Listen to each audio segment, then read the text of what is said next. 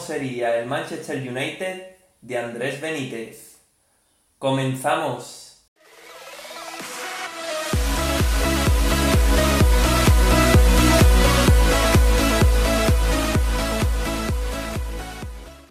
Muy buenas a todos, ¿qué tal estáis? Bienvenidos un día más en mi canal y en el vídeo de hoy volveré a ejercer de director deportivo para esta vez rearmar el Manchester United.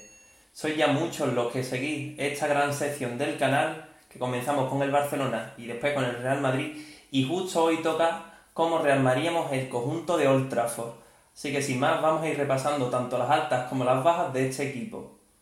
Recordaros lo de siempre, que todos los valores del mercado han sido recogidos de la página web Transfermarkt, cuyas cifras de traspaso serán los que nosotros utilicemos para rearmar nuestro equipo.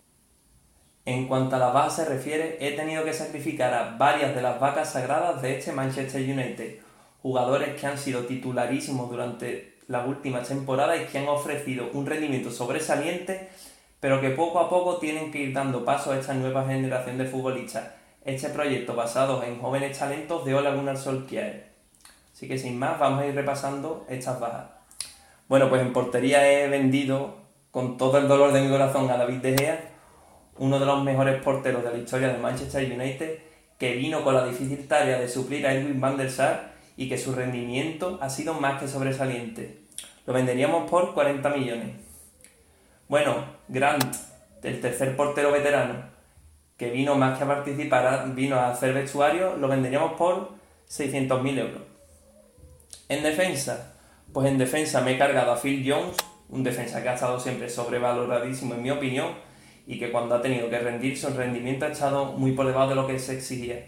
Lo vendemos por 7 millones. Dalot, uno de los fichajes que hizo Mourinho tras cuajar una temporada sensacional en el Oporto, pero que con la irrupción de Juan Bisaca se ha quedado sin sitio en el conjunto de Old Lo venderíamos por 18 millones. Los casos de Tuan Cebe y Fosu Mensah son muy parecidos. Son dos jóvenes promesas, pero que en mi opinión están algo verdes todavía y el listón del primer equipo se les queda grande, por lo que vendería los dos. Tuan Cebe por 8 millones y Fosu Mensah por 6,3. En el centro del campo, pues en el centro del campo tenemos al protagonista de las últimas portadas de todos los periódicos deportivos, Paul Pogba que ahora Paul Pogba se irá, se quedará. Yo en mi opinión es un jugador que su calidad está fuera de lugar, que personalmente me gusta mucho, pero que parece, como os he comentado, que está más fuera que dentro. Así que yo me dejaría de lío y lo vendería por 80 millones, viendo equipos como el Paris Saint Germain o la Juventus que tienen todas las papeletas de hacerse con sus servicios, lo venderíamos y listo, 80 millones. Andreas Pereira, un jugador que sí que es verdad que es muy polivalente y tal, pero que en mi opinión no me termina de convencer ni de interior ni de delantero. Lo venderíamos por 16 millones. Nemanja Matic, otro de estos jugadores que ha sido importantísimo en el proyecto de Ultrafor en las últimas temporadas, que fue fichado tras una campaña sensacional en el Chelsea de Antonio Conte, pero que también poco a poco con la irrupción de McTominay ha ido perdiendo su hueco. Lo venderíamos por 16 millones. En punta de ataque pues venderíamos a Jesse Lingard otro de los jugadores más sobrevalorados del Manchester United, que sí que es verdad que cuando debutó de la mano de Luis Van Gaal ofreció dos o tres temporadas a un rendimiento muy bueno que le, mereció la participación en la selección inglesa, pero que como os he comentado poco a poco ha ido ofreciendo un rendimiento más que pobre. Lo vendería por 17,5 millones. Odion Igalo, ese delantero que vino el último día de mercado desde China, pero que a mi entender no tiene el nivel necesario para estar en este proyecto, lo venderíamos por 5,2 millones. Y ya por último, Chong, otro de estas jóvenes promesas del conjunto de Old Trafford, pero que al igual del caso de Enfosu y Tuan Cebe, pienso que su rendimiento todavía está algo por debajo, por lo que lo venderíamos por 6,3. En cuanto a los cedidos, pues hay tres jugadores que han ofrecido rendimientos dispares, pero que a mi entender no tienen esa calidad suficiente para permanecer en el primer equipo. Hablo de los casos de Smalling, que sí que es verdad que ha firmado una campaña sensacional en la Roma y el conjunto romano, por lo que tengo entendido, está dispuesto incluso a recomprar a este jugador. Así que bueno, valor de mercado de 16 millones, pues lo venderíamos por estos 16. Alexis Sánchez, que fue cedido al Inter con el objetivo de recuperar ese nivel que había perdido en estas temporadas en Old Trafford, pero que bueno, la irrupción de Lautaro y esa delantera, esa gran dupla con Lukaku le ha dejado sin hueco en el 11 Y bueno, nosotros también prescindiríamos de su servicio, los venderíamos por 16 millones. Y ya por último, Marcos Rojo, otro de estos jugadores que ha sido importante, pero que últimamente se ha quedado sin sitio en Old Trafford, lo venderíamos por 8 millones.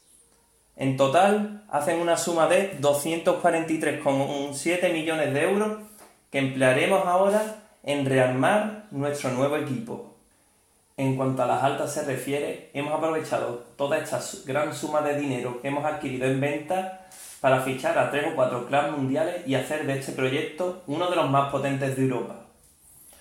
Bueno, pues en portería hemos recuperado a Dean Henderson, un portero cedido por el propio Manchester United, que tendrá la difícil tarea de suplir a un David De Gea que cuya sombra será muy alargada en Old Trafford, pero que pese a todo ha cuajado una temporada sensacional en el Sheffield United colocándolo en quinta posición, muy cerca de los puestos Champions.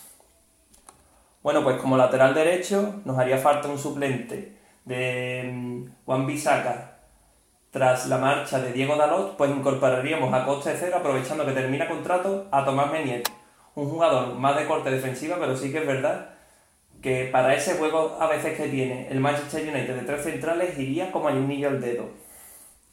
Como defensa, pues aquí viene uno de mis fetiches, sería Kalyar Soyuncu. El central turco que nos costaría 32 millones es una de las auténticas revelaciones del panorama europeo. Es un central que pese a su juventud es muy completo, va bien por alto, buen desplazamiento de balón, muy fuerte en uno contra uno y sobre todo destacando, como ya hemos mencionado, con esa salida de balón que dentro de este juego de toque del Manchester United encajaría perfectamente. En el centro del campo, pues hemos adquirido a dos jugadores que tendrán la difícil tarea de suplir a Paul Pogba.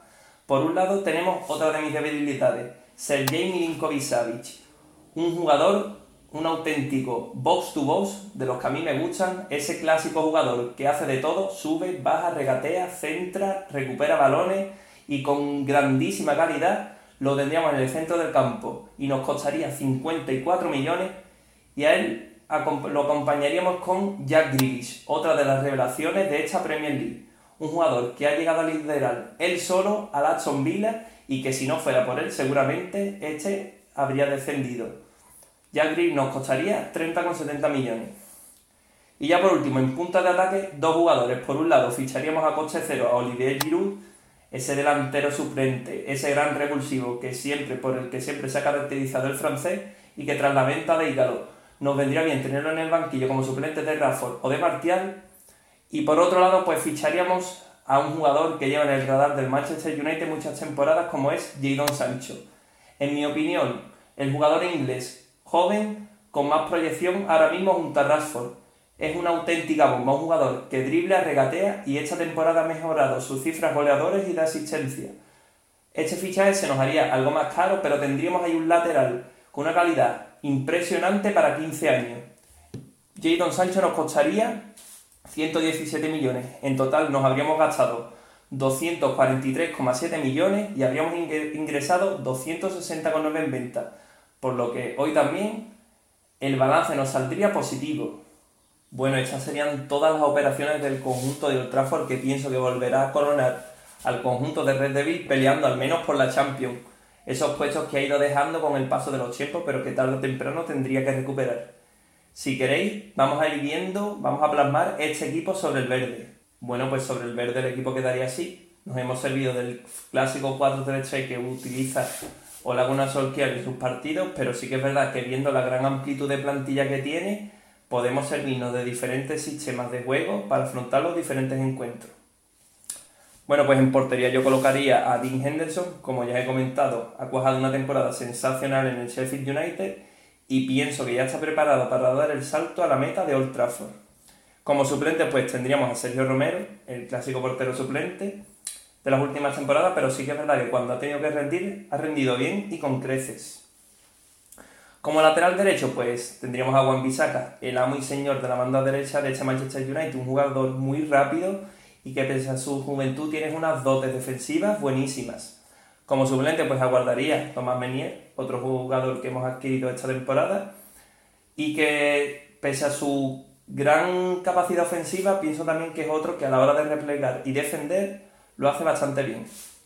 Mis dos centrales titulares, por un lado, Harry Maguire, el defensa más caro de la historia del fútbol, pero que viendo el rendimiento que ha dado, para muchos ya se va a estar antojando incluso barato.